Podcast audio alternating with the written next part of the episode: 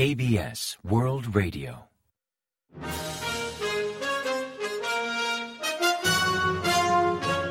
Informativo de KBS World Radio. Bienvenidos un día más al informativo de KBS World Radio. Les habla Javier Castañeda y tras el saludo les avanzamos los principales titulares del día 9 de diciembre. Los camioneros regresan al trabajo. De Minyu aprueba unilateralmente la prórroga del sistema de fletes. Corea mantiene superávit en cuenta corriente pese al déficit en balanza de bienes. El gobierno revisará el uso de mascarillas en interior antes de fin de año.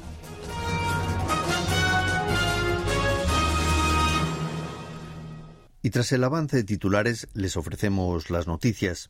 El viernes 9, el Sindicato de Transportistas de Carga decidió reanudar su actividad después de 16 días de huelga. La decisión llega tras la votación realizada entre sus integrantes que abogaron por suspender la huelga y volver al trabajo. En la noche del jueves, el gremio convocó al comité ejecutivo para discutir sus próximos pasos después de que el principal opositor de Minyu anunciara que prorrogaría el sistema de fletes mínimos durante tres años. De los 26.000 integrantes del sindicato, unos 3.500, un 13,67%, participaron en la votación del día 9. Un 61,82% de los votantes optó por regresar al trabajo, mientras que un 38% deseó mantener la protesta. Las carpas de protesta y las pancartas de propaganda instaladas en los principales centros de huelga de todo el país, incluyendo las de terminales en la ciudad portuaria de Incheon y una oficina de correos en Daejeon, fueron retiradas tras publicarse los resultados de la votación, mientras los camioneros ya se preparaban para volver al trabajo. Durante la sesión plenaria convocada por el Comité Parlamentario de Territorio y Transporte el viernes 9, el principal opositor de Minyu aprobó de forma unilateral la enmienda a la Ley de Actividades de Transporte para prorrogar tres años más el sistema de fletes mínimos, como exige el Sindicato de Transportistas de Carga. Los fletes mínimos surgieron en 2020 para garantizar un nivel digno de ganancia a los camioneros a fin de evitar riesgos para su salud o su seguridad con excesivas jornadas o más carga de la recomendada. Aunque este sistema expira a finales de año, la enmienda incluye una cláusula provisional de prórroga hasta el 31 de diciembre del año 2025. Pero la propuesta fue aprobada unilateralmente por Domingu, pues los legisladores del oficialista Poder del Pueblo se ausentaron de la votación y a cambio convocaron una rueda de prensa donde criticaron al partido por convertirse en fiel servidor de los sindicatos. Enfatizaron que el gobierno propuso ampliar el sistema de fletes mínimos a cambio de que los camioneros no entraran en huelga, pero con las movilizaciones perdieron dicha oportunidad. Aunque el Comité de Territorio y Transporte aprobó la enmienda, requiere el visto bueno del Comité Legislativo y de Asuntos Judiciales, algo que parece poco probable, pues está a cargo del oficialista Kindo Up. Aunque la balanza de bienes entró en déficit un mes después, Corea del Sur logró mantener el superávit por cuenta corriente con un excedente de 880 millones de dólares en el mes de octubre, si bien a nivel interanual el superávit bajó hasta 7.130 millones de dólares.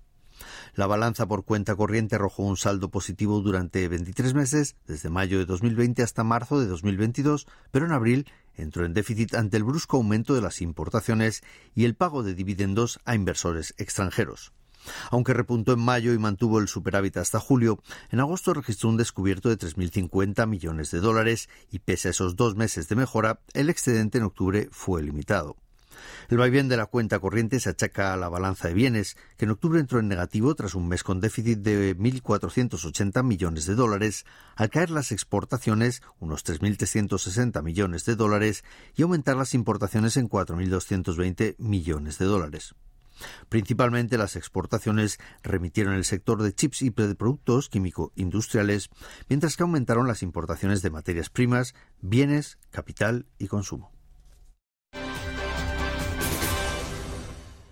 El primer ministro Han Dok-soo ha anticipado que establecerán pronto los criterios básicos para uso obligatorio de mascarillas en interiores.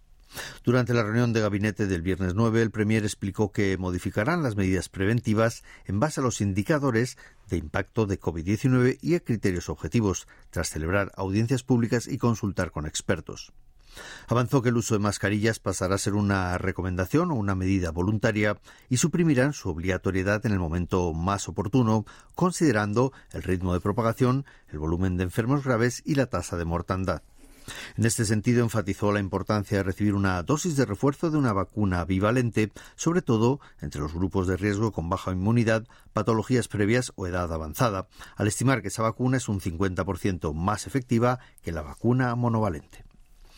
La Unidad Especial de la Agencia Nacional de Policía, a cargo de investigar la tragedia de Itaewon, valora aplicar el principio de coautoría por negligencia criminal, que opera cuando la responsabilidad de un incidente recae sobre varias personas.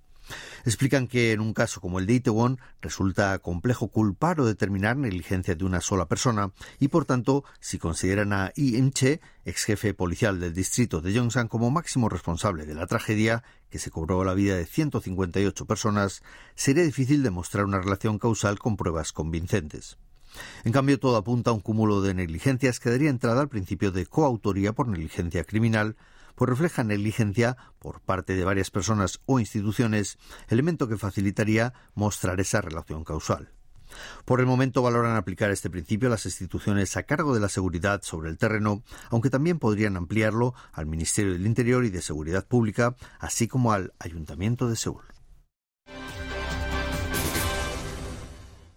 El mundo gastó 2.113.000 millones de dólares en defensa durante 2021, un 7% más que el año anterior, según recoge el libro anual de Mercado de Armas 2022, publicado por el Instituto de Investigación y Promoción de Tecnología Militar.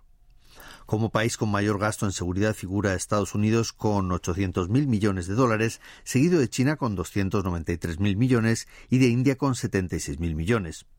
Tras ellos van Reino Unido con 68.000 millones, Rusia con 65.000, Japón con 54.000 millones y Corea del Sur con 50.000 millones de dólares en décimo lugar. Las ventas de los 100 mayores fabricantes de armas del mundo totalizaron en 531.000 millones de dólares en el año 2020, una cuarta parte del mercado total. En cuanto a las exportaciones, Estados Unidos lidera la lista con una cuota de mercado del 39% entre los años 2017 y 2021, seguido por Rusia con un 19%, de Francia con un 11%, de China con un 4,6%, de Alemania con un 4,5%, Italia con un 3,1% y Reino Unido con un 2,9%. Finalmente, Corea del Sur se ubica en octavo puesto con una tasa del 2,8%. Como principales países importadores de armas figuran India y Arabia Saudita, con una cuota del 11% respectivamente, y seguidos de Egipto con un 5,7%, Australia con 5,4%, China con 4,8%, Qatar con 4,6% y Corea del Sur con un 4,1%. El número de soldados en activo a nivel mundial aumentó un 1,2% entre los años 2020 y 2021, pasando de 19,8 millones a 19,6 millones de efectivos. Desde las 3 de la tarde del jueves 8, la criptomoneda Wimix de la empresa surcoreana WeMade ha sido excluida de las principales tiendas de activos digitales después de dos años y dos meses de cotización. El 27 de octubre, Daxa, el grupo de intercambio de criptomonedas que representa a las principales empresas de Corea del Sur, anunció que WeMade no informó correctamente el número de tokens en circulación y el 24 de noviembre decidió excluirla de la lista. WeMade solicitó cancelar dicha medida cautelar, pero el Tribunal del Distrito Central de Seúl falló el 7 de diciembre a favor de Daxa y en consecuencia WeMix dejó de integrar dicho grupo el jueves 8. Y ahora pasamos a ofrecerles el pronóstico del tiempo. Para el sábado 10 se espera un día nublado en gran parte del país con posibles lluvias en la costa oeste y en la isla de Jeju durante la madrugada. El termómetro oscilará entre menos 6 grados y 6 grados centígrados de mínima en la mañana y entre 5 y 14 grados centígrados de máxima por la tarde. La calidad del aire será normal en general, salvo en Chuncheon, en Gyeongsang y en Jeju, donde se prevé una alta concentración de smog. Y a continuación comentamos los resultados del parqué. El KOSPI, el índice general de la bolsa surcoreana, ganó el viernes 9 un 0,76% respecto al día anterior, hasta culminar la jornada en 2.389,04 puntos. La entrada de capital de extranjeros e instituciones consiguió revertir una tendencia a la baja que encadenó cinco sesiones operativas.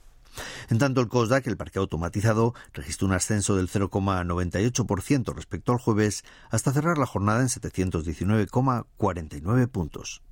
Y en el mercado de divisas, la moneda surcoreana se apreció frente a la estadounidense, que perdió 16,7 unidades hasta cotizar a 1.301,3 wones por cada dólar al cierre de operaciones.